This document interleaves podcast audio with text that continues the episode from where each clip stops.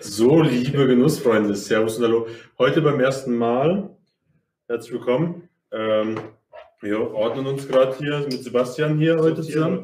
Genau. Hi. Hi zusammen. Weinbuddy, Stammtisch ohne Sorgen, mit zwei Weinen in jeder Folge, gell? Genau, ja. Ähm, schön, dass es jetzt geklappt hat, dass wir damit anfangen.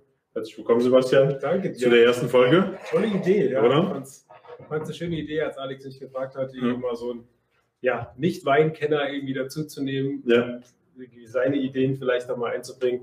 Ja. Für mich natürlich eine Ehre, ne? mit einem Sommelier ah, Weine zu probieren. Einen weinaffinen Sebastian haben wir hier. ich bin für die äh, blöden Fragen zuständig. Genau. Also, was erwartet euch bei diesem tollen Podcast? Äh, jeden Mittwoch, 19 Uhr, gibt es eine etwa einstündige Folge äh, mit uns beiden. Dazu probieren wir immer zwei Weine, die wir immer dann am Ende der Sendung oder im Laufe der Tage dann online stellen. Und das Lustige ist einfach, dass wir ein Django auf Spiel haben. Was wir, lustig wird, wenn wir sehen. Genau, ja. ähm, genau. Und dann unterhalten wir uns über die Weine, die wir hier probieren, was ich halt ziemlich gut finde, weil ich aus einer gewissen Blase rauskomme und mal wieder was Neues probieren kann. Und die ich mit dabei habe, der, mit dem ich super verkosten kann. Und hoffe, dass ja du, was ist so deine Ambition, dein Ziel dieses Podcast? Podcast? Ja, was, wo bist du? Ja, also ich fand es nochmal, fand es eine tolle Idee, ja, jetzt hier in so einem Format mitmachen zu können, als Alex mich gefragt hat. Auch aus dem Interesse heraus mal zu sagen, hey, lass uns doch mal einfach aus der Blase rausgehen und mal so klassischerweise, wie ich auch für mich selber Privatwein kaufe, in, in Edeka gehen oder in Rewe oder was auch immer, in irgendeinem Supermarkt, ja, und wie man da eigentlich so als Laie, ja, die, die Weine sieht im Regal ja. und ähm, ja, wie man da einen aussucht, ja, also vielleicht, vielleicht das auch schon so zur Einleitung, warum es halt zwei sind. Jeder bringt einen mit und man kann ein bisschen, ein bisschen drüber sprechen. Wieso habe ich den gekauft? Ja, wieso kam ich auf den Wein? Ähm, was hat mich dazu verleitet? Irgendwie war es das Etikett oder ist es die Sorte? Ja, und äh, da einfach ein bisschen drüber zu sprechen und dann vielleicht auch ein bisschen professioneller den Wein halt, ja, probieren zu können, ja, ein paar Infos irgendwie dazu zu kriegen. Für mich natürlich Spaß an der Freude, Spaß am Wein.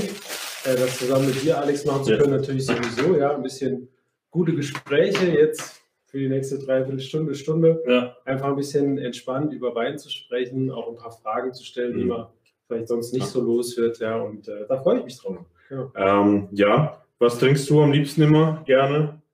So also weintechnisch, wo bist du angesiedelt? Also meine Mama hat mal gesagt, mit einem guten Riesling kann man nie was verkehrt machen. Ähm, mhm.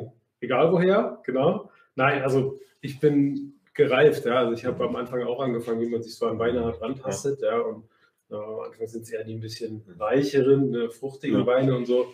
Mittlerweile ganz klar, ich trinke sehr gerne Rotweine und dann auch die schweren. Ja. Alles, was lange im Holz lag und so, finde ich gut. Ja. Gerade Richtung Medoc oder so, das sind ganz, ganz gute Weine. Aber auch durch dich jetzt irgendwie immer mehr so die, die Weißweine, die ein bisschen Charakter haben. Ja. ja die auch mal ein bisschen im Holz fahren und sagen mal was ausprobieren und so. Also Chardonnay immer gut, ja, oder ein Sancerre, aber ja.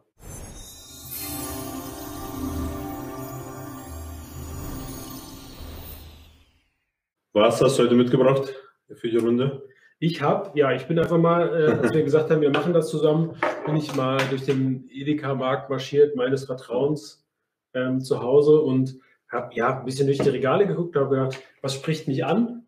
Oder ja, wie, wie, wie entscheide ich für mich, irgendwie einen Wein zu kaufen? Mhm. Und bin hängen geblieben bei, bei einem Gut Edel. Ist jetzt nicht irgendwie die, die klassische Wahl, ja, wenn du irgendwie, irgendwie so, ein, so einen Wein kaufst, denkst du erstmal, weil es so eher was, was standardmäßig, aber es war doch die Idee.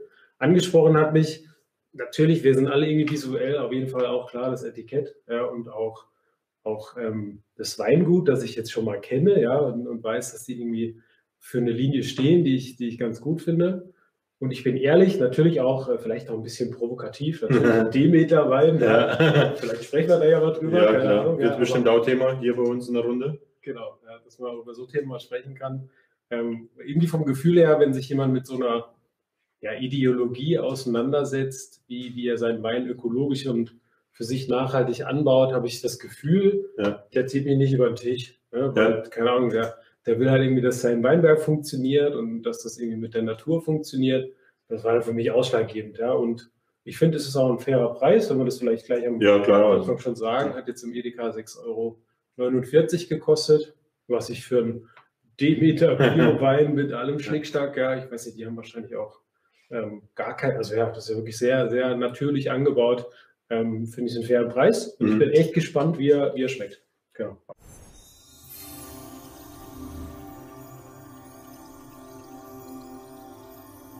Auf jeden Fall, ich bin auch, dabei?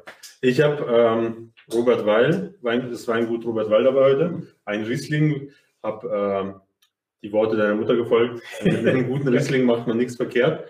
Und ähm, Rheingau, echt bekannt für gute Rieslinge. Robert Weil, tatsächlich der Wein, so auch die erste Folge für uns. Ähm, der Riesling, der mich quasi in die Welt der Weine eingeladen hat. Mhm. Das war so in der Ausbildung damals in Köln.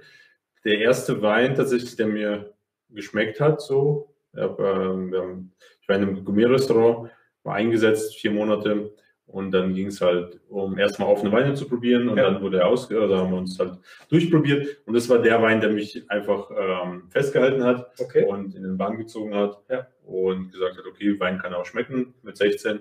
Aber ähm, ja, so die Einstellung irgendwie süß und soll gut flüssig sein. Ja. Und hier haben wir halt einen trockenen Wein, Riesling, sehr gehaltvoll, aber Einstiegsriesling aus dem Hause äh, mit 14,99 natürlich ein bisschen preisintensiver, aber man muss dem Weingut auch ein bisschen ähm, Tribut äh, zeugen. Und die seit 1876 bestehend, jetzt in vierter Generation, Wilhelm Wallen, Weil über, äh, führt gerade das Weingut in Gemeinschaft mit dem Team, also sehr teamorientiert.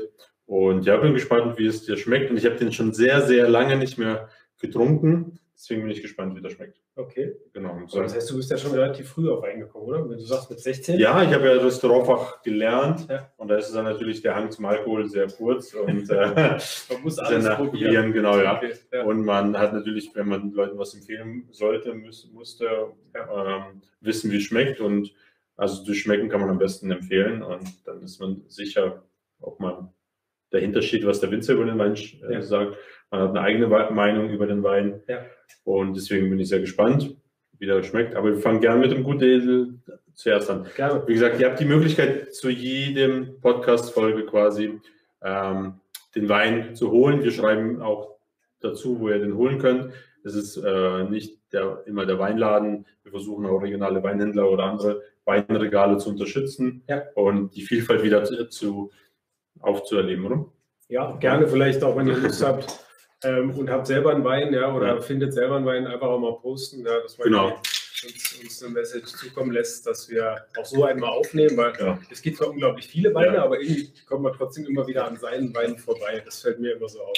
Und alle, die jetzt so zugucken, wonach entscheidet ihr ähm, bei der Weinauswahl? Äh, worauf hast du geachtet vor allem?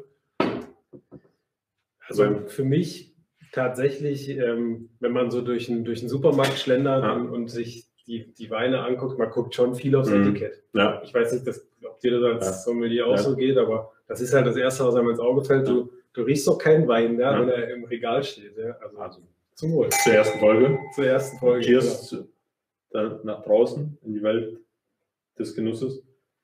Hm, Also, Litchi. Mir hat man Litchi, du musst immer Litchi sagen. Ja, das genau. Sofort mit, nein, riecht nicht nach Litchi. sehr tolle Nase, eine sehr frische Nase, ein bisschen Limette, Zitrusfrucht, bisschen so ein paar Pampelmuse, Beeren auf jeden Beeren, oder? So Ein bisschen leicht exotisch sogar. Bisschen exotisch. Ananas. Stachelbeeren oder Stachelbeeren? sowas. Hatte man Stachelbeeren? immer am Garten. Ja, Stachelbeeren, sehr gut, ja. riechen, aber Also Stachelbeeren.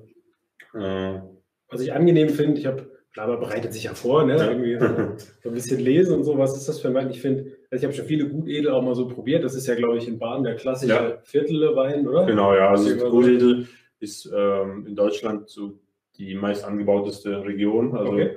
äh, knapp 1000 Hektar. Ja. Und dann nirgendwo und dann im Osten an der Saale werden noch so 30 Hektar noch angebaut. Also Okay. Gutedel ist schon autochton, äh, nicht autochton, aber schon einheimisch für Baden. Ja, Markgräfler Land wirklich. Ja. Aber der Ursprung an sich kommt aus dem Watt, also so französische Seite der Schweiz Okay. so ein bisschen Wallis. Ja. Und halt ein bisschen im Elsass wird angebaut und äh, einen Teil findet man auch an der Loire im Norden von Frankreich. Okay.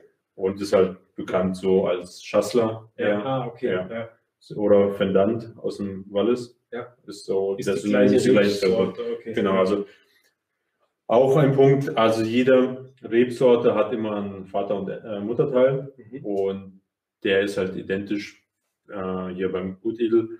Ähm, ähm, es gab ja damals im Mittelalter vor allem nicht die schnellen Kommunikationswege, oder? Ja. Und jeder hat ja seine Rebsorten, wenn er welche entdeckt hat, vor allem die neuen, dann selber benannt und irgendwann später durch den äh, Römerzug bis nach Trier hat man dann festgestellt, irgendwann, dass ja irgendwo anders auch gleiche Rebsorten wachsen. Mhm. Und so sind dann die einzelnen Synonyme dann entstanden, Okay. ähm, dass man halt, ja, das hat man, ist ja dann für die Region sehr typisch, wenn man da plötzlich dann halt einen Schatzler draus macht, dann ist halt äh, ein bisschen unbekannt für die Einheimischen und deswegen hat man es so beigelassen. Und man hat sich so bei, dem, bei der Traube Gutedel ein bisschen drauf geeinigt, dass man bei den Gutedel draufschreibt. Also man kann in Deutschland beide Bezeichnungen draufschreiben. Schassler und Unedel. Genau, ja. Okay. Und man hat sich so ein bisschen von der Machart irgendwie geeinigt, dass der Gutedel immer ein leicht entspannter Wein, ein easygoing Wein, ein Allrounder ist. Mhm. Und der Schassler meistens ins Holz gelegt wird und dann halt ein bisschen breiter gemacht wird und eher dann auch zum Käse oder so ähnliches passt. Aber also von der, vom Ursprung ist es die gleiche Traube, Mhm. oder? Mhm. Okay. Das heißt, man könnte den genauso auch, weil ich glaube, der war nicht im Holzfass, Ja.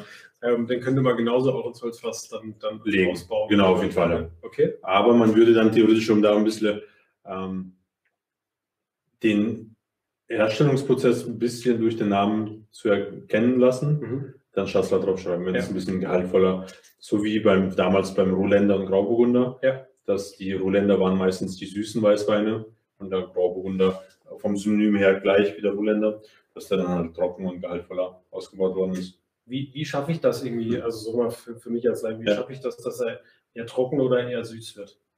Wenn es um Ähm. den gleichen Wein geht. Also das könnte man Stunden damit füllen. Aber wir haben ja noch ein paar Folgen. genau, wir haben ein uns. paar Folgen. Muss nicht alles erzählen. Genau. Okay. Also man kriegt ähm, den, die Geschmacksrichtung im Wein durch erstmal entweder äh, den Lesezeitpunkt ist ein ausschlaggebender Punkt, okay. ob ich den Wein jetzt etwas früher oder später lese.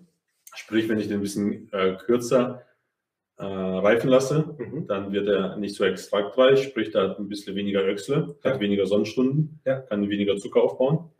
Wenn ich den länger hängen lasse, Richtung äh, entweder zum Beispiel klassisch Mitte September, sagen wir es zum Beispiel klassisch äh, ein Lesetag Mhm. oder Lesezeitpunkt. Und wenn ich den erst Anfang September oder schon erst Anfang September ernte, wird er ein bisschen weniger gehaltvoller, weniger Alkohol. Ja. Oder ich lasse den halt bis zum 30. September hängen, dann hat er mehr Sonnenstunden, der kann mehr Extrakte, mehr Zucker aufbauen. Ja. Sprich, der hat ein höheres Öchsle-Gehalt und dadurch äh, hat man schon den ersten Faktor. Den ist, ist Rest süß. oder? Rest im, Ja. in der Traube. Okay. Ja. Genau. Und wenn ich dann äh, das entschieden habe, wann ich den äh, lese, Mhm. hole ich den halt in den Weinkeller, äh, presse den äh, Saft aus den Trauben, habe den Most so gesehen Ja. und kann dann, leite ich dann nach dem Pressen die Gärung ein und dann kann, ähm, gebe ich dem Most Hefe dazu, damit die Hefe den Zucker in den Trauben aufisst. Und je länger ich dieses Spiel zulasse, desto mehr Zucker isst die Hefe auf, produziert mehr Alkohol. Ja. Und ähm, dafür wird der Wein trockener, aber der Alkoholgrad steigt. Mhm. Ich kann das Ganze dann aber stoppen, wenn ich sage, okay, mein Wein hat jetzt 11 Volumenprozent, Ja. dann kann ich das Ganze runter, äh, runter äh, also die Kälte reduzieren. Und die Hefe ist halt so ein Gewöhnungstier wie wir. Wir mögen es halt erst kusch, kuschelig warm, so Ja. 20, 25 Grad, je nachdem. Und wenn man die Temperatur auf 15, 14 Grad runter äh, reduziert, dann stirbt die Hefe ab und dann bleibt der Alkoholgrad stehen zu dem Zeitpunkt. Aber dadurch bekommt man halt dann, wenn man das sehr früh macht, ähm, eher mehr süßere Weine, weil noch Okay. viel Zucker übrig bleibt in der, Most. Ja. Wenn ich das zu einem späteren Zeitpunkt mache, dann habe ich weniger Zucker im Wein und dadurch auch einen eher trockenen Wein. Also da Tendenziell mehr Alkoholgehalt, oder? Genau, also wenn jetzt ähm, es ein sehr sonnenreiches Jahr war und die Öxle-Gehälter oben sind, weit oben sind, dann habe ich, wenn ich es durchgäre, auch einen höheren Alkohol. Also gibt es manchmal Wei- Weißweine mit 13,5, 14 Okay. Volumenprozent, die sind halt schon heavy. Aber dafür trocken ausgebaut. Der hat jetzt 11,5 Fünf, Prozent. genau. Und man merkt es auch ein bisschen leichte Süße im Geschmack, oder? Ja. Mhm. Aber man merkt, dass auch 2019 kein so schlechter Sommer war, oder? Ja. Also, 2019 haben wir hier. Ja. Also es ist halt ein Mitteljahr nach einem sehr heißen 2018. Mhm. Ja, ist, finde ich, 2019 tatsächlich ein Jahr, was halt sehr viel äh, Unterschrift hat oder beziehungsweise Charakter. Ähm, weil äh, die, das 2019er Jahr war nicht so extrem leicht, es war schon solide. mhm. Es hatte schon mehr, ein bisschen mehr äh, kühlere Tage, Ja. mal auch wärmere Tage, aber es war jetzt nicht konstant warm, wo die Traube sich halt sehr gut gehen lassen konnte. okay. Und da finde ich, 2019 hat tatsächlich filigraner, die haben halt mehr, mehr Sprache, finde ich, so gesehen, und mehr Tiefe Mhm. im Geschmack. Und das merkt man halt, finde ich, auch hier definitiv, dass das einfach nicht nur einfach ein Bolide ist mit viel Zucker, Ja. halb trocken. Ähm, wir sind hier im trockenen Bereich normal, glaube ich, oder? Der ist trocken ausgebaut, ja. Genau, trocken, Ja. ähm, ausgebaut. Und man merkt einfach diesen Schmelz und es, die, dieses Kühle noch im Geschmack. Ja. Und ja, Was ich schön finde, wirklich, ähm, hat ganz wenig Säure, die, die, dann, die man lange im Mund hat oder so. Man sagt, oh, das jetzt ja, zu sauer. Man schmeckt so ein bisschen, ich würde sagen, so Richtung grüner Apfel vielleicht. ja. Also auf jeden Fall Ja. Äpfel irgendwie. Ist ja so ein Granny Smith Apfel mit dem. Genau, Ja. ja. Und das ist eine angenehme Säure. Also das Mhm. ist irgendwie, wie du gerade gesagt hast, ist lange schön auf der Zunge, ist relativ breit und trotzdem fruchtig. Also den kann man ganz gut auch im Sommer Ja. zu fast allen Events irgendwie so, glaube ich, ganz gut und locker Definitiv, also- ja. Schöner Apro-Wein, Ja. schön äh, zum Empfang, ganz entspannt aufmachen. Ja. Äh, wenn die Leute zu Hause eindrudeln, Ja. äh, ein bisschen schon einschenken. Schon aufmachen. Machen, genau. Ja. schön appetitanregend. Also auch wenn wir jetzt vorher was gegessen haben, Ja. äh, merkt man schon wieder, dass man wieder ein bisschen so Speichelfluss hat und wieder Hunger kriegt, genau. Genau. Und ähm, ja, damit der Turm hier nicht ganz so umsonst steht, fangen wir mal aber nebenher an, äh, Django zu spielen. Du Ähm, bist multitaskingfähig, oder? ich versuche es. Ich habe jetzt merkt, stark auch gemerkt, dass ich dann auch ähm, sehr abgelenkt bin beim Reden. Ähm, aber ja, der Gast darf anfangen. genau. Okay. Und ähm, ja, toller Wein hast du zum Start ein, äh, reingeholt.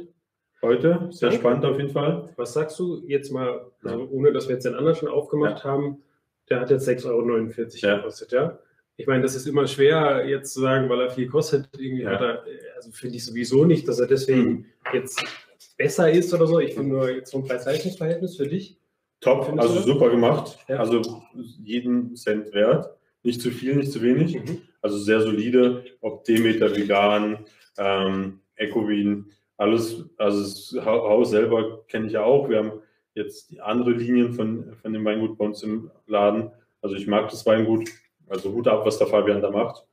Ähm, solides Produkt, 6,49, Ja. gesunder Preis. Ja. Also beim Django muss man immer wieder, das so. wieder dann hier, wieder Nicht, Jo. nur eine, nicht nur eine Weinstunde, aber. Genau, Lernstunde. Wein- und Lernstunde. Das habe ich, glaube ich, das letzte Mal mit sechs gespielt. Ja, ich habe es auch schon sehr lange nicht mehr gespielt, aber ich muss. haben ja, also wenn ich das richtig gesehen habe, irgendwie auch im, im Ja. Internet oder auf dem Weingut, da sehen die Etiketten ein bisschen anders aus. Ähm, weiß ich nicht, gibt es das manchmal, dass man dann, ist ja auch eine Edition hier bei Ja. Wolfgang Zeringer, dass man das dann auch speziell für Supermärkte dann auch abfüllt? Oder? Ich hoffe, der Fabian steigt mich nicht jetzt, was ich sage, wenn er das mal irgendwann mal hört. ja, Wenn das irgendwie an wir den sind ja noch klein, das ist die erste Folge. Genau, Ich ja. glaube, noch ist alles erlaubt. Genau, ja. Wenn uns mal jemand wirklich zuhört, dann müssen wir aufpassen. Genau. Ähm, ja, es gibt. Hey, Ähm, Okay. ich habe, äh, also es gibt tatsächlich die Möglichkeit, äh, dass diverse Lebensmittelhäuser bei Weingütern natürlich halt anfragen. Ja. Und äh, eine Eigenabfüllung, also wir haben ja auch für den Weinladen eine, Wein, äh, eine Eigenabfüllung so gesehen, wo wir bestimmt haben, welcher Ja. Inhalt reinkommt. Das ist halt natürlich in dem Vergleich nicht gleich das Gleiche, sondern zum Beispiel hier bei Edeka hat halt angefragt oder vielleicht haben das Weingut oder der Fabian selber einfach gesagt, du, wir wollen halt auch in den Lebensmittelhandel, aber unsere guten, also hoherpreisigen Qualitäten haben wir ja im Fachhandel, Mhm. wo eine gewisse Beratung auch stattfinden muss, damit Ja. der Konsument, damit ihr, damit wir, auch wenn ich einkaufe im Weinhandel, dann einfach eine gewisse Beratung zu dem Produkt brauche, um das äh, ein bisschen rechtfertigen zu können, warum jetzt ein Wein 11 Euro oder 14,99 kostet. Ja. Und hier sagt man, okay, lass uns halt eine Weiß, Rosé und Rotweinlinie machen, die halt etwas günstiger ist, äh, im Lebensmittelhandel steht und die Leute uns halt auch kennenlernen können. Ja. Das ist halt so das Ziel dahinter einfach. Nicht das gesamte, ich habe es jetzt auch ein bisschen geguckt, nicht das gesamte Sortiment steht ja im, im Edeka, sondern es sind ja nur die drei Weine Ja. und die Fachhandelprodukte sind ja bei uns. Also die Ja. haben wir ja theoretisch. Deswegen finde ich das eigentlich ganz gut, weil das die Leute hier ein anderes Etikett im Kopf haben Mhm. als wenn die bei mir jetzt Sellinger se- sehen und das gleiche Etikett drauf wäre, Ja. dann würden die sich auch fragen, warum kostet der Wein jetzt 6,49 und ich habe eine Stufe höher oder noch zwei Stufen höher, Ja. die kosten dann 16 Euro, dann heißt es, ah, guck mal, bei der Laie sagt dann Ja. der gleiche Wein äh, fast äh, 10 Euro teurer als, Ja. als im Fachhandel. Deswegen finde ich das ganz gesund und ganz gut, dass der Fabian hier ähm, ein anderes Etikett benutzt. Ich finde auch, ich glaube, man kann schon sagen, dass wenn man jetzt einen Wein macht, den man auch im Supermarkt verkaufen möchte, wahrscheinlich noch mal ein bisschen mehr Wert auch auf, also nicht mehr Wert, ja, das andere ist ja auch Wert, Ja. aber dass man einfach da auf das Etikett noch mal ein bisschen mehr achtet, weil man Ja. hat nur diesen einen. Blickkontakt. Ja. Also wenn Genau. ich jetzt durch den Supermarkt gehe und ich weiß nicht, die Edekas mittlerweile haben ja keine Ahnung, 2200. Also als wir damals 2017 gestartet sind, habe ich ja auch im Edeka geguckt, was für Weine es gibt. Es gibt auch tolle Weine, die ich gerne trinke. Die stehen halt mittlerweile auch im Edeka oder im Rewe oder Kaufland. Und da hat man wirklich geguckt, was haben die und da hat man halt auch grob mal überschlagen, wie viel Weine können die denn so haben. Und es waren ja auch 2.000, 2.500. Ja. Also auch jetzt Deutschland, klar, Region ein bisschen vermehrt, Mhm. aber auch Argentinien, Chile steht, äh, Südafrika, Neuseeland. Ja. Also es ist tatsächlich halt auch sehr gut sortiert. Ja. Genau.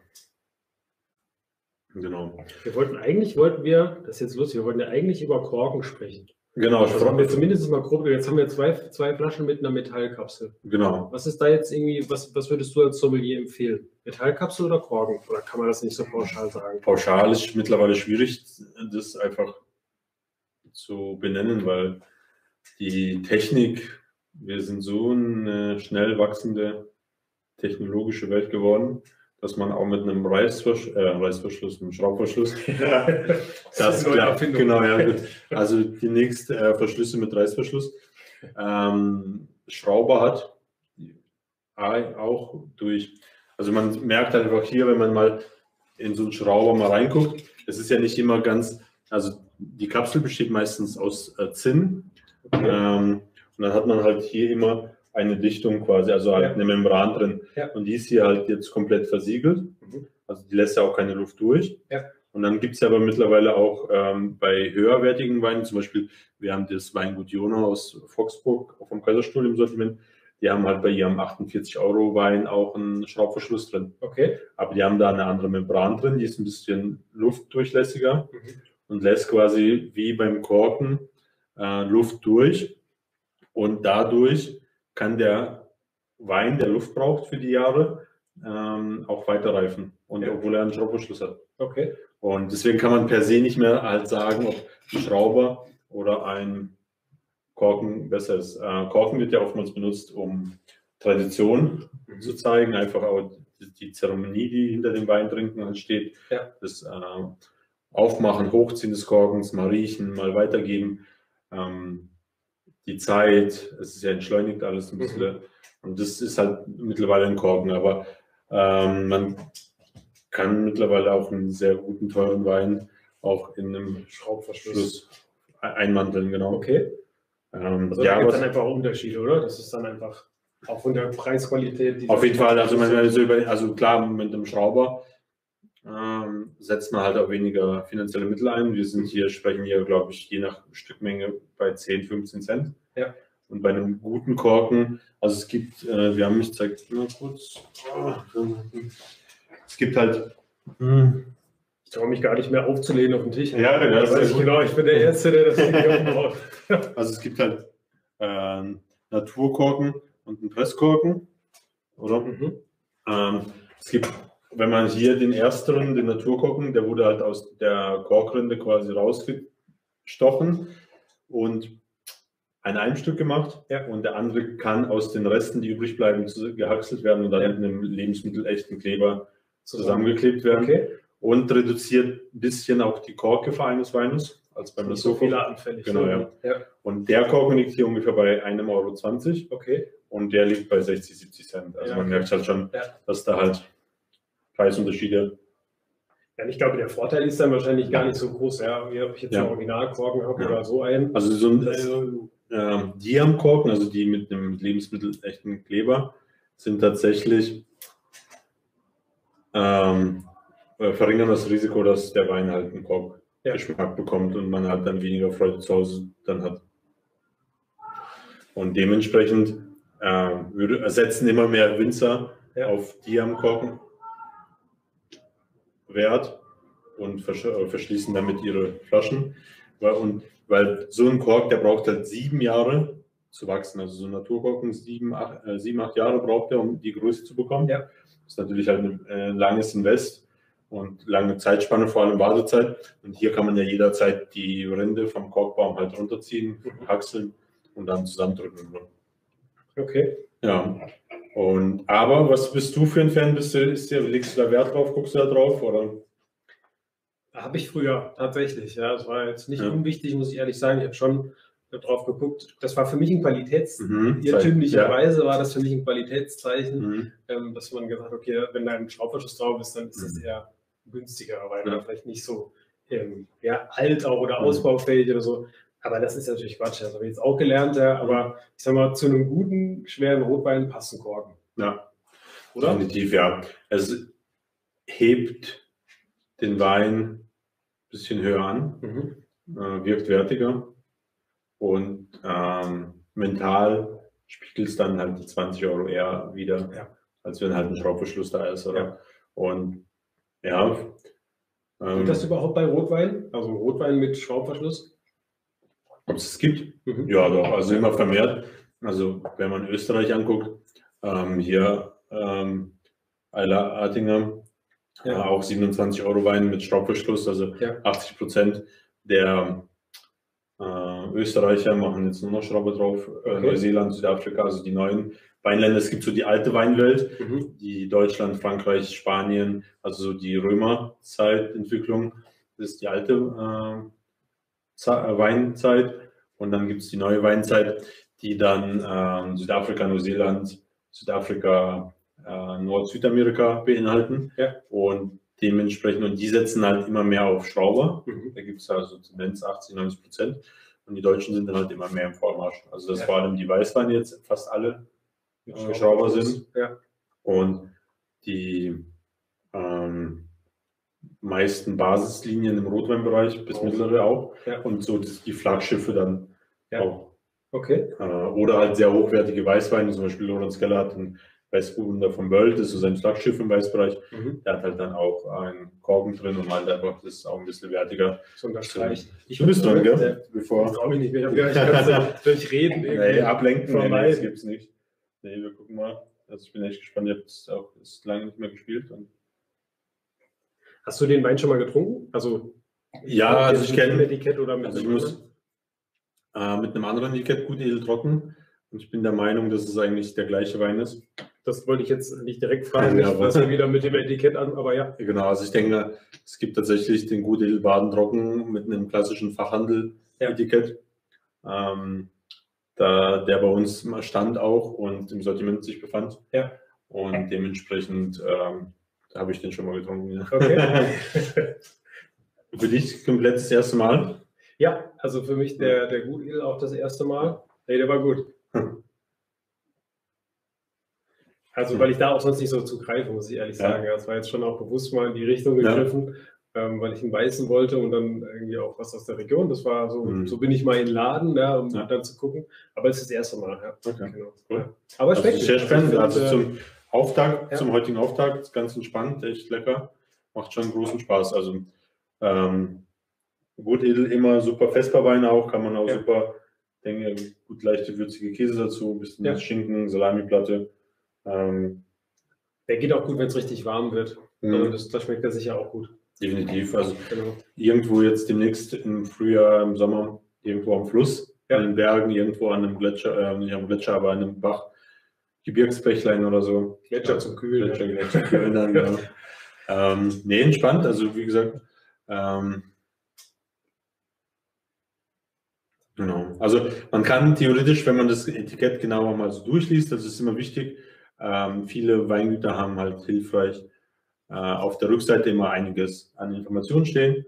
Und äh, man kann definitiv einiges rauslesen, nicht nur wie der Wein gemacht wurde, was er widerspiegeln soll, wozu er passt, bei wie viel Temperatur er drin soll. Klar gibt es gesetzliche äh, Punkte und es gibt dann natürlich auch äh, diverse Informationen, die über Herkunft und äh, erzählen natürlich auf jeden ja. Fall. Also muss eigentlich äh, beim Wein draufstehen, wo er, wo er herkommt?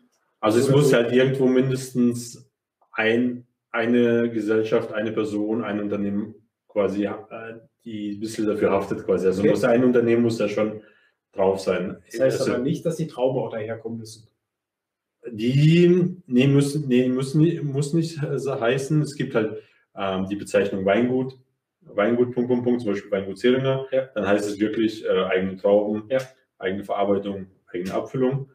Dann gibt es Erzeugner, Erzeugner, Erzeugner Abfüllung, quasi, dass man, ähm, glaube, bevor ich ganz falsch liege, glaube Reben, Saft, Most zukaufen kann. Okay. Aber die Verarbeitung findet dann in, in Weingut statt. Statt ja. Und dann gibt es halt zum Beispiel bei uns, dass wir halt jemanden Handwerkliches in Auftrag geben, der uns für uns Wein äh, macht. Und äh, ich dann hinschreibe Vertrieb, der Weinladen okay. dann bin ich haftbar für das Produkt quasi. Ja. Also wenn das nicht in Ordnung ist, mein Name steht drauf, also ja. ist der, der draufsteht, einfach dafür verantwortlich. Und dementsprechend gibt es Momente, wo man es halt sagt, okay, man schreibt schon drauf, ist es vom Weingut XY. Mhm oder wie jetzt bei uns, weil ich zwar gerne erzähle, wo der Wein herkommt, aber auf den ersten Blick nicht auf dem Etikett draufstellen soll. Ja. Dementsprechend schreibt man dann halt da Vertrieb drauf. Ja. Und hier ist halt äh, auch der Abfüller benannt und wer den halt vermarktet. Ja. Und dementsprechend kann man dann halt das eine oder andere daraus noch rausfinden. Genau. Okay. Ja. Genau. Ähm, du hast schon ein bisschen leer, aber hm, ich bin jetzt nochmal dran, gell? Soll ich nochmal wieder ein bisschen Jetzt ich habe eigentlich, ich hab ein, das war doch verpackt, das glaube ich. Ich sage, du hast da jetzt zu Hause. Nee, ich habe echt keins. Du hast ja gesehen, ich habe es frisch vorher, frisch vorher geholt. Ähm, Max Fritz, auch super Spielladen hier in Dingen, kann man auf jeden Fall als Dauer, können wir hier als Dauerwerbesendung hier rein. ähm, super Auswahl.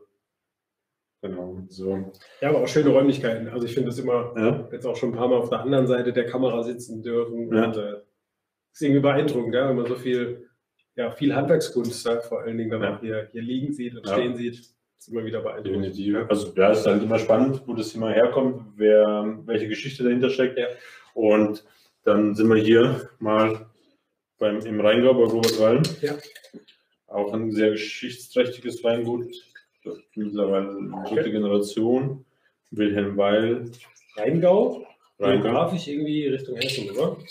Genau, es ist ja Rheingau ist ja kurz ähm, vor quasi stockt an, an der Mosel an. Ja.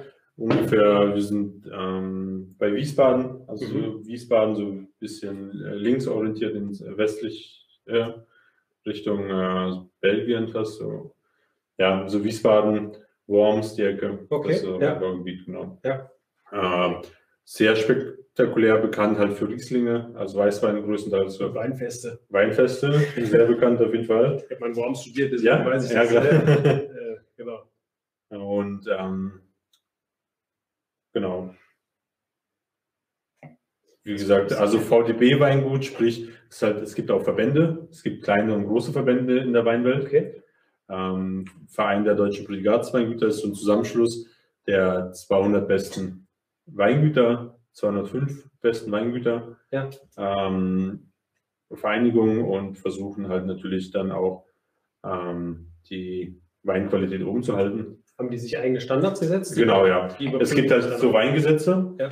und die haben zusätzlich sich halt noch dazu eigene Regeln noch dazu, mhm. also die quasi auf dem Weingesetz gestützt sind, aber halt immer ein Stück höher sind. Okay. Also halt einen Tick versuchen, noch bessere ja, Qualität zu machen. Genau. Ja. Und da gibt es halt auch natürlich, wir haben halt bei uns in Deutschland halt die äh, Einstufung äh, Tafelwein, Landwein, Qualitätswein und dann Mhm. gibt es Qualitätswein mit Prädikatstufen. Ja. Und dann geht es halt Richtung Kabinett, Spätlese, Bärenauslese, Trockenbeerenauslese, Ja. äh, Eiswein. Und die haben halt sich da ein eigenes System noch zusätzlich gemacht, dass es halt einen Gutswein gibt, Ortswein, Mhm. Ähm, große Lage, erste Lage, großes Gewächs. Okay. Dass man da nochmal, Großes Gewächs heißt altes. also ganz spezifisch, Also alte Rebstöcke oder? nicht unbedingt, es sind halt spezielle Parzellen in den Weinbergen, die Ja. halt für ein großes Gewächs ausgesucht sind, zum Beispiel Wählner, Sonnenuhr, Mhm. ähm, Kaiserstuhl hat äh, äh, ein, einige gute, sehr gute Lagen, äh, die dürfen dann großes Gewächs genannt werden. Mhm. Oder erste Lage halt immer das Beste ähm, aus der Parzelle oder aus, einem, äh, aus einer Einzellage gibt es immer noch so eine ganz kleine Mikrolage, Ja. die halt einen besonderen ähm, Bestell, äh, eine gewisse Position hat, die halt einfach vielleicht so geneigt ist, der Berg, dass der halt noch ein bisschen mehr Sonne abgreift und in dem Fleck halt noch ein bisschen mineralischer ist oder ein anderer Boden Okay. noch drin ist, Ja. also eine gewisse eigene Mikroklimatik auch mit Ja. dabei hat. Und die werden halt, die wurden vor, Also quasi das Sahnestück des Genau, das Weinbergs, genau, ja. Okay. Ja. und die dürfen dann halt Erstlage oder Großgewächs genannt werden. Und großes Gewächs gibt es aber nur, wir haben ja 13 Anbaugebiete insgesamt in Deutschland. Ähm, die werden dann tatsächlich, ähm, das große Gewächs ist nur in zwei Anbaugebieten zugelassen. Sie hat den gleichen Wert wie die erste Lage. Okay. Ja. Ja. Aber die erste Lage ist so wirklich die Top-Top-Lage Ja. eines Weinguts. Und Ortsgutswein sind so Einstiegsweine Ja. Weine und dann gibt es halt ja. Und das ist dieses, dieses Logo, ne? Das Genau, der Adler, der Adler mit den Trauben drin ist das Zeichen vom VDB. Ähm, da ist unter anderem Robert Wall dabei, Heger, ähm, Güter Jauch, das Weingut von Östergrafen ist mit dabei, Knipser, Philipp Kuhn etc. pp. Also da sind schon sehr namhafte äh, Weingüter mit dabei. Okay. Natürlich, um das so ein bisschen prestigehaltiger zu haben. Ja. Und aber es ist halt, ja, wenn man jetzt hier überlegt, hier sind ja auch fast 150 Jahre jetzt Geschichte mit dabei, Mhm. also sehr Bei dem Weingut jetzt. bei dem Weingut. Also Ja. sprich, da wird man ja schon geguckt auf Geschichte und Tradition natürlich und Ja. wer wie viel für die Weinwelt halt macht, Ja. theoretisch. Also da kann man jetzt nicht so. Also, was hast du mitgebracht? Genau. Das ist jetzt ein 2019er Riesling vom Rheingau, vom Robert Weil. Einstiegsriesling, Einstiegswein. Man merkt aber trotzdem, dass er halt hier an besonderen Böden wächst. Man merkt hier schon in der Nase sehr viel tropische Frucht vor allem, oder?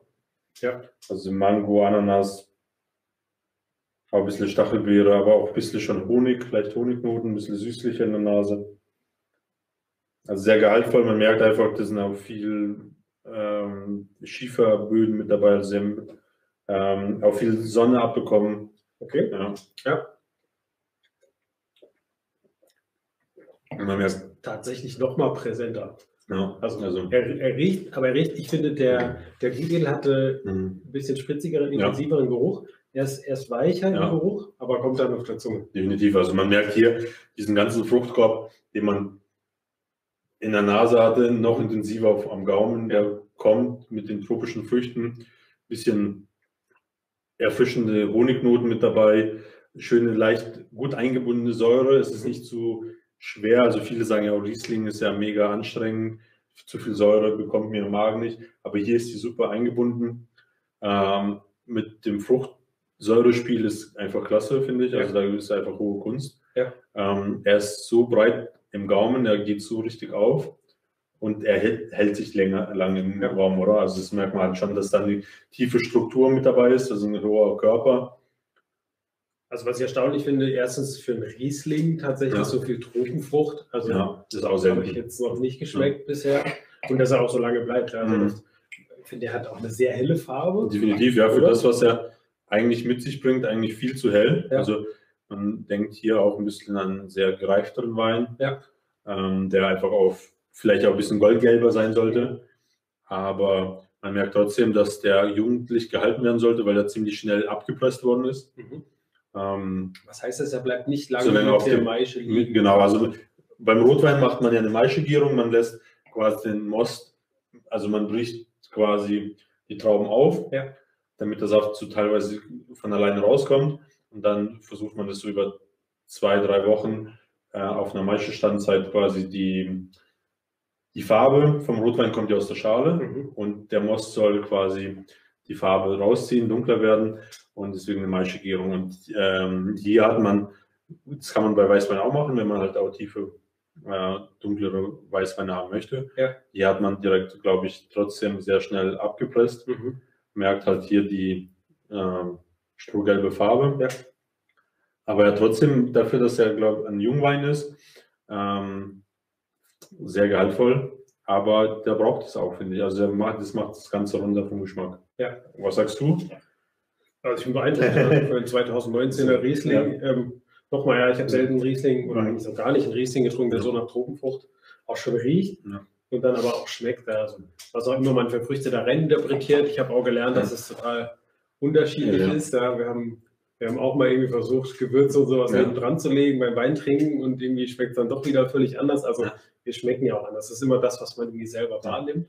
Aber ich finde, der ist, der ist toll. Also es, das ist jetzt kein Wein, den ich zu so einem Sommerfest mit. Nee, das ist halt auch schwierig. Da Also, nimmt man sich Zeit für. Ja, oder? genau. Wo jetzt nicht liegen muss, wie du sagst, Ja. wollen ihn schon irgendwie auch trinken Ja. dann zeitnah, aber ähm, das ist auf jeden Fall, den kann man gut genießen. ja, also wie gesagt, dem bringen die Jahre auch nichts mehr. Also, Okay. also man muss den, wie gesagt, nicht liegen. Den kann man jetzt schon trinken, ganz entspannt, aber man muss schon ein bisschen was dazu essen. Also ich denke mal, so über, über auf einem Weinfest einfach entspannt in der Runde ähm, zu trinken, der macht schon satt, Mhm. definitiv. Ja. Da ist der Gutedel im Vergleich halt schon entspannter und Ja. leichter und man kann da auch mal zwei Flaschen davon trinken an dem Abend. Das ist ja nicht der Stress. Ja.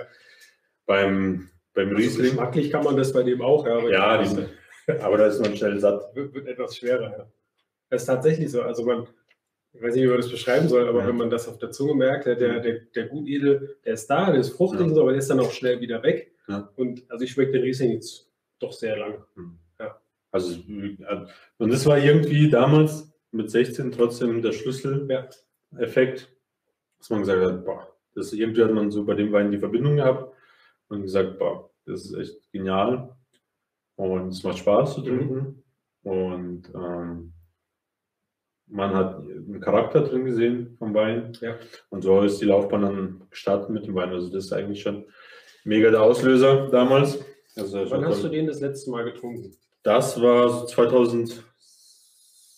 14, Also nicht mit 16. Nee, nee, nee, mit 16. Nee, es war Das wäre auch 2014. spannend gewesen. Ja, nee, 2014 war ein 2013er Jahrgang. Das war das letzte Mal, dass ich den probiert habe. Ja. Tatsächlich. Hast du Und das noch irgendwie abgespeichert, wie der geschmeckt hat, oder ist das schwer? der war frischer, noch frischer. Ich glaube, Ja. da hat sich äh, das Ganze, der war auch günstiger, so um die 11 Flaschen Mhm. hatte der damals gekostet. Aber man merkt einfach, dass die halt eine Philosophie fahren Ja. und die sich halt auch kontinuierlich ein bisschen ändert oder halt nicht, nicht so stark ändert, aber man reift halt, wie wir uns, wie wir alle reifen. Ja.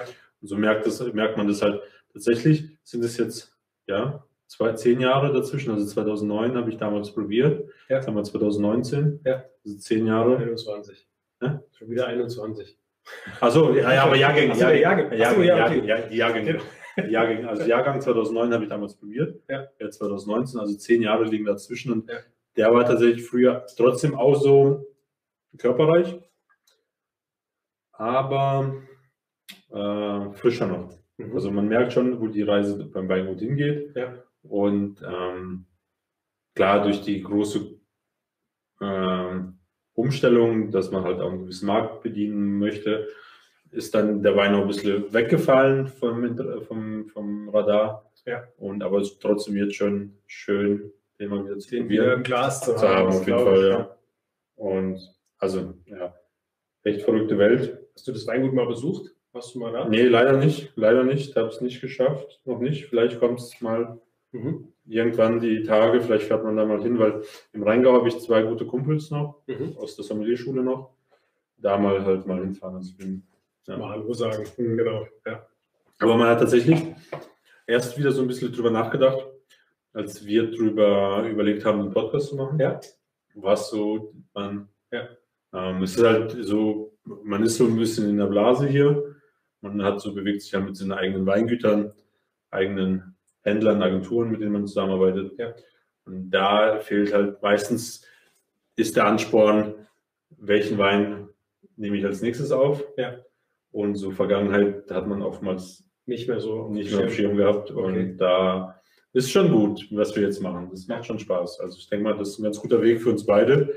Du hast Ja. den auch im Edeka gekauft, oder? Ich habe den auch im Edeka geholt, 14,99. Also Ja. wie gesagt, ist der Kern, Kernpunkt hier bei uns Ja. ist ja einfach Weine unabhängig. Wir sagen euch offen und ehrlich, wo wir die kaufen. Und auch in Edeka hat ein super sortiertes Sortiment im Kaufland. Es gibt andere Weinhändler, die haben auch ein super sortiertes äh, Sortiment.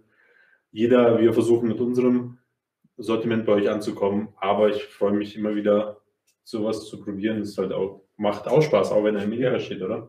Ja, Ja. absolut. Ja. Und dementsprechend, also darf man sich auch nicht scheuen. Und es ist halt, wenn jemand glücklicherweise so einen Wein zieht und damit Spaß hat, warum nicht? Also die Bewegung, ähm, dass die Leute immer mehr Lust haben zu probieren, was wir, was es so gibt, macht ja noch mehr Spaß. Und Ja.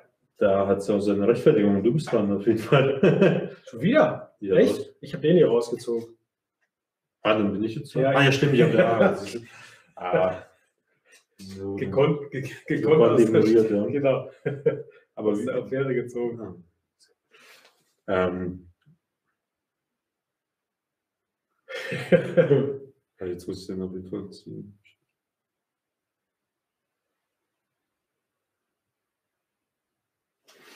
Aber, machen wir spannend jetzt hier.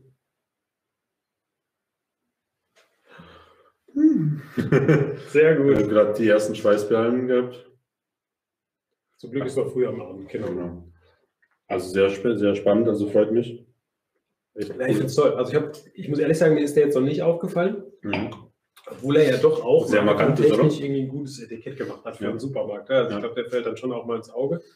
Aber ja, das ist irgendwie auch spannend. Ja, wie sucht ihr Weine aus im Supermarkt? Das würde mich auch mal interessieren. Genau, ja jeder irgendwie anders. Ja, also ich glaube, jetzt ist wirklich, viele gucken aufs Etikett oder Ja. dann natürlich auch Preisklasse, logisch, Also- und was, was man schon mal probiert hat. Ne? Also wenn man sie so nebeneinander stellt, fällt das Robert Weiler schon sehr stark auf. Also Ja. Das ist halt schon, ich glaube, wir werden in nächster Zeit auch ziemlich viel probieren und ähm, da werden auch diverse Etiketten halt auch kommen. Ja, aber es ist halt gigantisch. Man merkt halt schon auch von der Aufmachung hinten, vom Text her, dass man versucht bei Zerringer natürlich auch, äh, sobald du den in der Hand hast, den Mhm. Wein, viel zu erklären, damit der Ja. ähm, Genießer natürlich auch ein bisschen mitbekommt. Und im, Ja, deutlich mehr Text. Genau, ja. Das sieht man auch ganz gut in der Kamera. ja, Das ist wirklich ein Buch, ja. Also da ist genau beschrieben, zu was es schmeckt und zu was es passt, um den Leuten, glaube ich, ein bisschen die Angst zu nehmen, Nee. was Falsches zu genau, kaufen, ja. oder? genau, auf jeden das, Fall. das passt dazu, also kann ich den kaufen. Ja. Also, Genau, und die äh, Robert Weil ist halt schlicht geblieben, äh, vielleicht auch bei ihrem normalen äh, Standard einfach, Mhm. dass der Wein halt schon versucht wird, über Fachhändler natürlich an die Leute oder Ja. Gastronomie, gute Gastronomiebetriebe an die Leute zu bringen, damit er einfach ähm, ähm, beraten wird. Ja. Also dass halt aus dem Sommelier oder fachkundige Mitarbeiter da zur Stelle stehen und man da ein bisschen mehr Interpretation drin hat, schlussendlich im, im Aussuchen. du sagst gerade Sommelier, du bist selber einer. Mhm. Was, was hat dich dazu bewegt, Sommelier zu werden? Also mit 16 schon Wein zu probieren, ist schon mal früh. Genau, ja. Aber also da habe ich noch Radler getrunken, wenn Ja. ich mich richtig erinnere. Aber was hat dich dazu bewogen? Also mit 16 direkt wusste ich jetzt nicht, dass ich direkt Sommelier werden will. Ja. Aber ich, äh, es war die erste Berührung mit der Berufung Okay. oder mit dem Beruf an sich. Ähm, ich komme aus einer Familie, die jetzt nicht gerade äh, weinaffin ist. Also ich würde schon gerne mal, mal ein Tropfchen aufgemacht, gesittet, getrunken, aber dass man sich jetzt da so groß Gedanken macht, wo und wie und warum der so schmeckt, wie er schmeckt, war jetzt nicht da, oder? Okay. Und wenn ich jetzt mal zu Weihnachten mal, weil meine Eltern sind ja auch, trinken ja auch klassisch sehr süß auch, oder? Das ist Ja. halt einfach. Und wenn ich dann Eiswein aufgemacht habe und war die Stimmung schon gut und super, aber dann, sobald ich dann gesagt habe, dass der jetzt 39 Euro kostet, dann war halt War auch die Stimmung im Keller. Ja, genau, ja. Damit ich den nächsten Wein holen kann. Aber ähm, nee, es war echt, und hätte ich nie gedacht, dass ich, also den Beruf kannte ich damals gar nicht als Okay. ich die, den Hotelfachmann gelernt habe. Und ja, aber wir hatten damals im Ausbildungsbetrieb äh, auch eine Sommeliere angestellt. Okay. Und ähm, dann kam man da so in Berührung zu dem Thema Wein, Sommelier. Und ich hatte einen sehr guten Kumpel in, in Köln, mit dem man auch mal mehr gemacht hat als nur trinken. Also man hat auch ein bisschen drüber erzählt und geredet, wie sind die Empfindungen, was äh, nimmst du gerade wahr ja. und hat schon ein bisschen die Weinsprache versucht äh, zu benutzen. Und dann peu à peu kam mir ins, in den Sinn, da noch mehr aus dem Beruf zu machen mhm. aus diesem Weg. Und dann war halt einschlägig. Der Sommelier-Begriff ist ja nicht geschützt. Man kann, du könntest morgen auch hingehen und sagen, du bist äh, Sommelier. Ähm, muss ich also wie gesagt, jeder, der sich gut verkauft, kriegt es hin. Ja. Ähm, aber ich bin IHK geprüfter Sommelier, also ich habe ein Zertifikat mhm. bzw. einen Abschluss so gesehen. Äh, was muss man dafür tun? Also was muss ich können, quasi, um Sommelier zu sein? Um Sommelier zu werden, muss man natürlich ja. gut trinken können. Genau. man muss äh, natürlich, ähm, also wir arbeiten ja viel mit Erinnerungen. Mhm. Man muss einfach viele Sachen riechen, schmecken, ja. probieren. Einen Fisch mal gedünstet, einen Fisch mal gebraten, Fisch mal gebeizt probieren. Man muss mal verschiedene Apfelsorten, also man muss eigentlich an jedem riechen, was man so riechen möchte. Also ich war öfters früher im Großmarkt, ja. habe halt alles, was aufgeschnitten war, mal probiert, gegessen, gerochen. Okay. Ähm, kann man sich heute in der heutigen Zeit gar nicht so vorstellen. Heute jetzt nicht, ja. Aber, also vorstellen kann ich mir das. Ja, klar. Aber auf dem Großmarkt. Ja, genau, ist das cool, ja. Oder auf dem Markt oder ähnliches. Oder?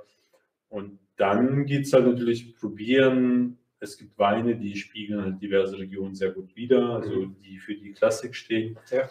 Und dann kann man sich halt, es gibt halt so einen klassischen Riesling-Ausbau, den man von früher kennt, der hat sich halt stark gewandelt. Das wandelt sich eh alles. Im Weinbereich auch viele junge Generationen übernehmen die Weingüter, also da kann man auch viel Inhalt füllen. Also wir haben genug Folgen auf jeden Fall. Wir kriegen das hin. Und ja, und dann, klar, viel theoretisch, Einbaugebiete, Lagen, also es gab, also ähm, wir hatten einen französischen Dozenten, der wollte ja von Burgund, von Bordeaux bis zur kleinsten Lage alles wissen. Also ähm, wenn man Burgund nimmt, sind ähm, allein, also Frankreich hat knapp 20, äh, 18 Anbaugebiete, Burgund hat insgesamt ähm, 12 Großlagen, insgesamt knapp 400 Einzellagen. Okay. Da gibt es noch äh, Grand Cru-Lagen, also du musst halt so 500, 600 verschiedene Lagen auswendig lernen. Also das ist echt dann auch Lernen, ne? Also lernen, das wissen, ist halt wie, heißt, wie heißt die Lage? Genau, ja, wie halt Ding jetzt. Ja. Ähm, Pomar hier zum Beispiel, Pomar ist halt auch eine Region, also Appellation Pomar kontrolliert, also ist halt auch ein gewichtiger Name und ja. eine wichtige Qualität dahinter. Und viel, die Franzosen arbeiten ja mit Terroirs, also wenn mhm. der aus dem Bereich kommt, dann ist es eher ein besserer Wein. Um, hier hat man ja auch San Cosme, Chateau of the Pape ist ein Begriff. ja. das ist alles. Das sind halt, die arbeiten sehr viel mit Regionen. Ja. Und dass die Deutschen versuchen beides ein bisschen zu machen. Also es ist halt sehr viel Lernen, dann natürlich auch Essen und Wein mhm. kombinieren, Pair, Pairing, Food Pairing. Ähm, Weil das ist schon, also wenn ich das jetzt mal klassisch mhm. irgendwie wahrnehme, wenn man das ja. nochmal, keine Ahnung, Dokumentationen im Fernsehen oder so sieht, immer auch das Begleitende. Ne? Im genau. Restaurant kommt genau. einer, der empfiehlt ja genau. Wein, idealerweise dieser ja. Sommelier, ja, und hat es nicht dann halt einfach, weil er es jetzt genau. so macht, sondern das geht um Essen und, und, und Genießen vor allem. Es geht einfach, es gibt eine Weinbegleitung zu einem Essen, die ist einfach gut. Ja. Und es gibt eine besondere Weinbegleitung, mhm. die einfach ein gewisses Kitzeln auf der Zunge ja. verursacht.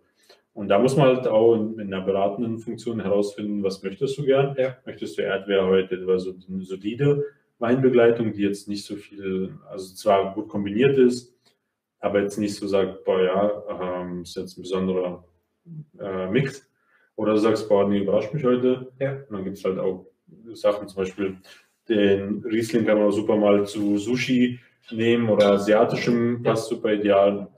Oder aber auch ganz entspannt auch vielleicht zu einem leicht äh, angebratenen Rumsteak oder das sind aber zwei verschiedene Welten. Mhm. Aber auch ähm, ent, ähm, produziert auch zwei verschiedene Wahrnehmungen okay. der Zunge.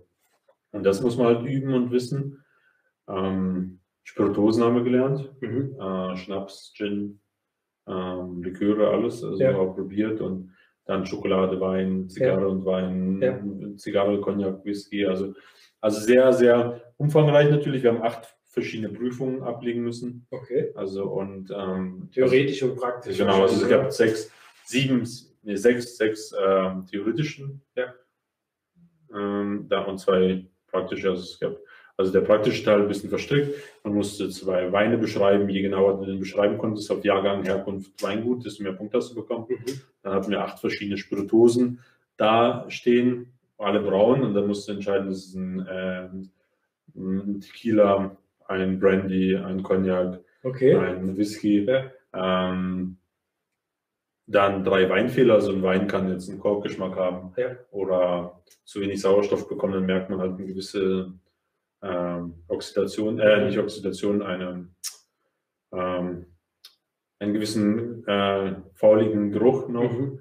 der, wo, der am, am, besten ist, wenn man, der geht auch wieder weg, komplett verschwindet, wenn man dem in eine Karaffe reintut, dann schwindet es. Okay. Ähm, das ist dann kein Fehler, der den nicht mehr trinkbar macht. Sondern, sondern einfach nur ein, vor, ein momentaner Fehler, ja. den man noch mit ein, zwei kleinen ähm, handwerklichen ähm, Hilfen einfach ja. lösen kann. Und, da, und dann erklären, warum der entsteht, wie man ihn lösen kann, etc. Und dann gab es halt einen praktischen Teil noch, dass man einfach, oder den zweiten praktischen Teil, dass man einfach eine Aufgabe gezogen hat von zwei Aufgaben und dann zum Beispiel sie sind Sommelier eines Hotels, sie kriegen eine Gruppe, die möchte gerne ein weinreiches Wochenende verbringen, planen sie halt ein Wochenende von Anfang, von der Begrüßung her bis zur Verabschiedung ja. und dann kalkulieren, was kostet das Ganze, was kostet es pro Person, ja. Ähm, was ist beinhaltet, warum man das so gemacht hat, wo man ist. Also du kannst jetzt nicht sagen, du bist jetzt in Freiburg und machst eine Tour in den Rheingau und dann fährst du nach an die, an die Saalen in den Osten. Das sprengt ja alles und ähm, ja, also um das halt rhetorisch vernünftig dem Auftraggeber quasi zu erklären. erklären. Und, ja. halt die meisten. und dann kam halt natürlich, ah ja, da gibt es ein Menü, welchen Wein würden Sie dazu nehmen, ja. warum, weshalb, welche Kombinationen werden da getroffen, etc. Und dann kannst ja, also ähm, den Leuten, Prüfern kannst du ja auch wenig vormachen, die kennen halt viele Weine und wenn die halt, wenn du Weine nennst, die man nicht so kennt, dann werden die auch gegoogelt, gibt es die wirklich, also jetzt nicht so, dass du plötzlich sagen kannst, 2017er Spätburgunder vom Weingut ähm, Sebastian ja. Schmidt aus dem und dem, wenn die stützig werden, dann wird da schon gegoogelt und okay. dann wird auch nicht gewertet der Wein. Also ja. sehr komplex, auf jeden Fall sehr hohe Durchfallquote. Viel auswendig gelernt. Also ja, also es war viel doch trinken und äh, viel, viel trinken und äh, hoffen, dass diverse Themen nicht drankommen. Mut zur Lücke. Mut zur, äh, genau. Mut zur Lücke auf jeden Fall, ja. ja. Und dementsprechend, ähm, ja, und das hat, ja, meine größte, mein größter Feind in der Weinwelt ist so, wirklich ehrlich gesagt, wenn man so unter uns redet, wirklich. Die Blindverkostung. Blindverkostung, ja, okay, müsste, also müsste jetzt nicht jeden Tag sein. Bin ich jetzt schon wieder dran? Ja. Ach was. ähm, muss jetzt nicht unbedingt, also Blindverkostung ist schon interessant, also mache ich jetzt gerne. Ja. Ähm, sportlicherseits einfach. Mhm. Ähm, aber ähm, ah, jetzt habe ich den Kram Multi Multitasking, genau. ja. Es wird nicht besser mit Wein. ja. Blindverkostung. Du wolltest was anderes sagen, du hast gerade deine größte. Ah, Frankreich, Thema Frankreich, Thema Frankreich. Also mit den ganzen okay. Lagen und so, das ja. ist dann wirklich so ein Punkt, der mich gejagt hat.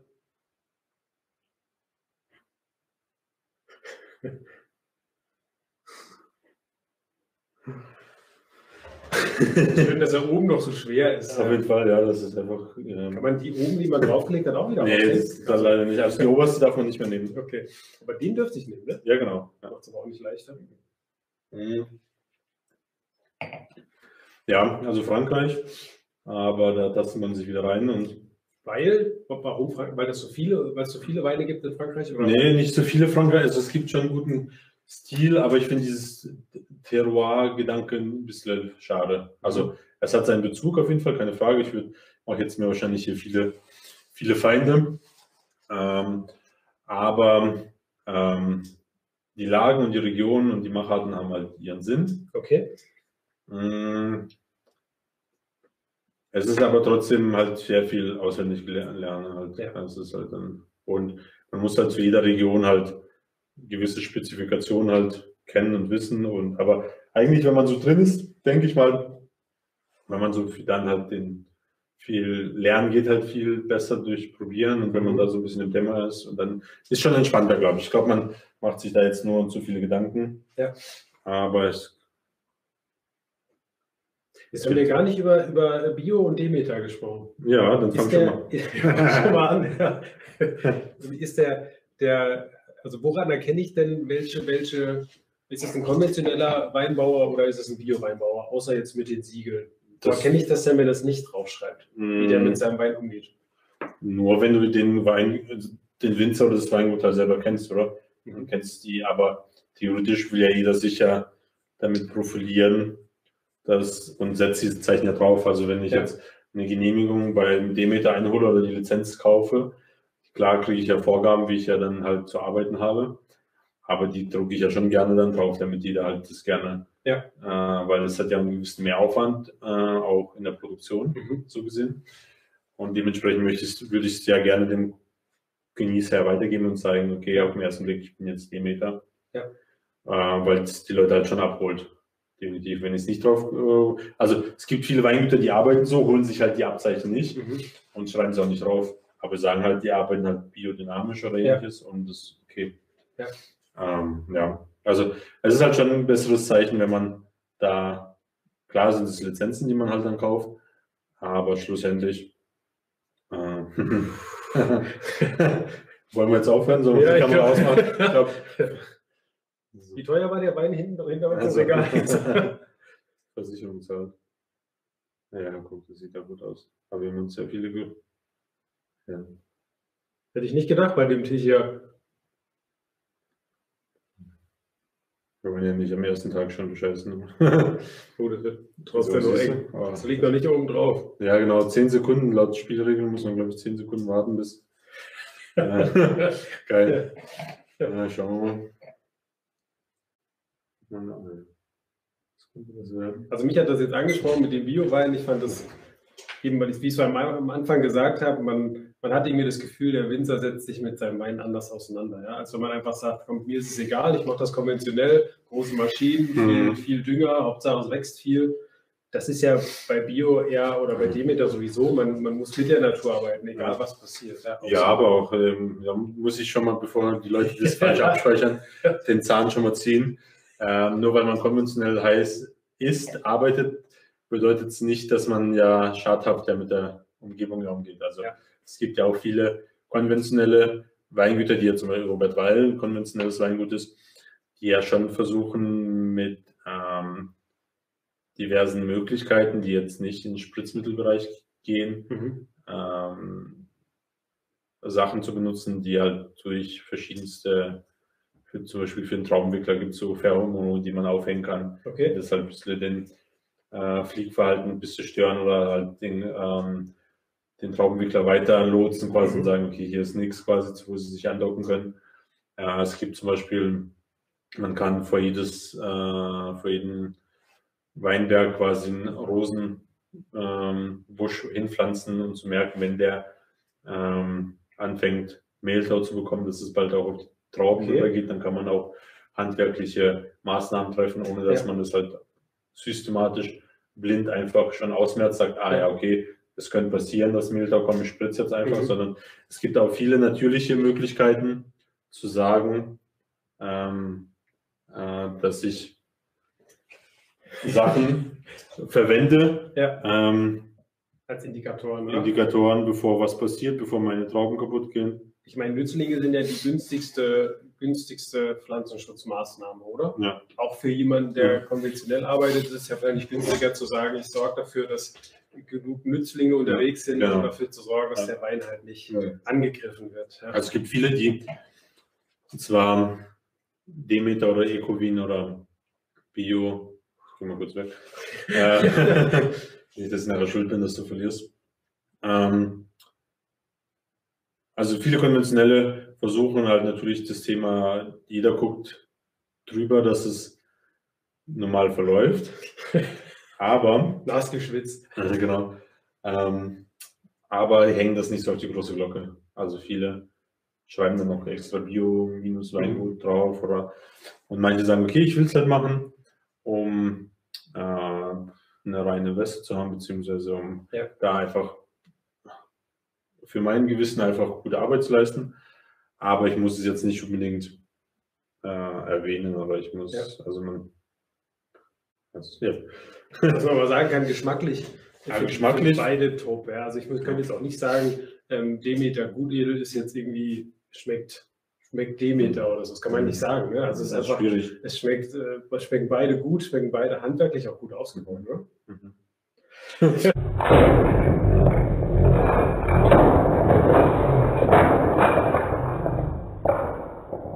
war klar. Also wir spielen immer so lange und dann ist die Sendung zu Ende. Genau. Oder? Das war der Plan. Ja, genau. Ja, siehst du, hast du nochmal schön Glück gehabt, ja? Sebastian hat eigentlich gedacht, dass er äh, kniet, einkniet heute, aber ich hatte keine, keinen, keinen Riesenstein mehr. Ähm, ja, Cha- Chapeau, schön. Gut, das, sind, ähm, das war die erste Folge. Vielen Dank fürs Zuschauen. Äh, wir verabschieden uns und melden uns nächste Woche Mittwoch wieder. Genau. Ähm, Weine hast du schon hier? Also nachdem du jetzt so tief äh, die Trickkiste geschichtlich gegriffen hast, werde ich mir auch mal was überlegen. Aber ich habe noch keinen im Kopf. Ich nehme, ich habe habe mir schon Gedanken gemacht. Ja, jetzt, klar, logisch, du hast ja auch einen anderen Fundus. Äh, also ich nehme aber einen Rotwein. oh, das ist schon mal gut zu wissen. Ja. Ich nehme Rotwein äh, Knipser. Auch ein sehr tolles ähm, Cuvée, was ich diesmal aussuche. Bin mal sehr, sehr gespannt wieder, wie der schmeckt. Auch schon sehr lange nicht mehr getrunken. Äh, Cuvée X vom Weingut Knipser. Äh, das ist mein nächster Wein für nächste Woche. Also schaltet ein, seid dabei. Und der wunderbare Sebastian verabschiedet sich. verabschiedet für, sich für uns. ja, hat Spaß gemacht. Danke dir, Alex. ja Bis, äh, wir hören uns vielleicht am Genau. Freitag. Da können wir es nochmal genau. Oder Stimmt, ja.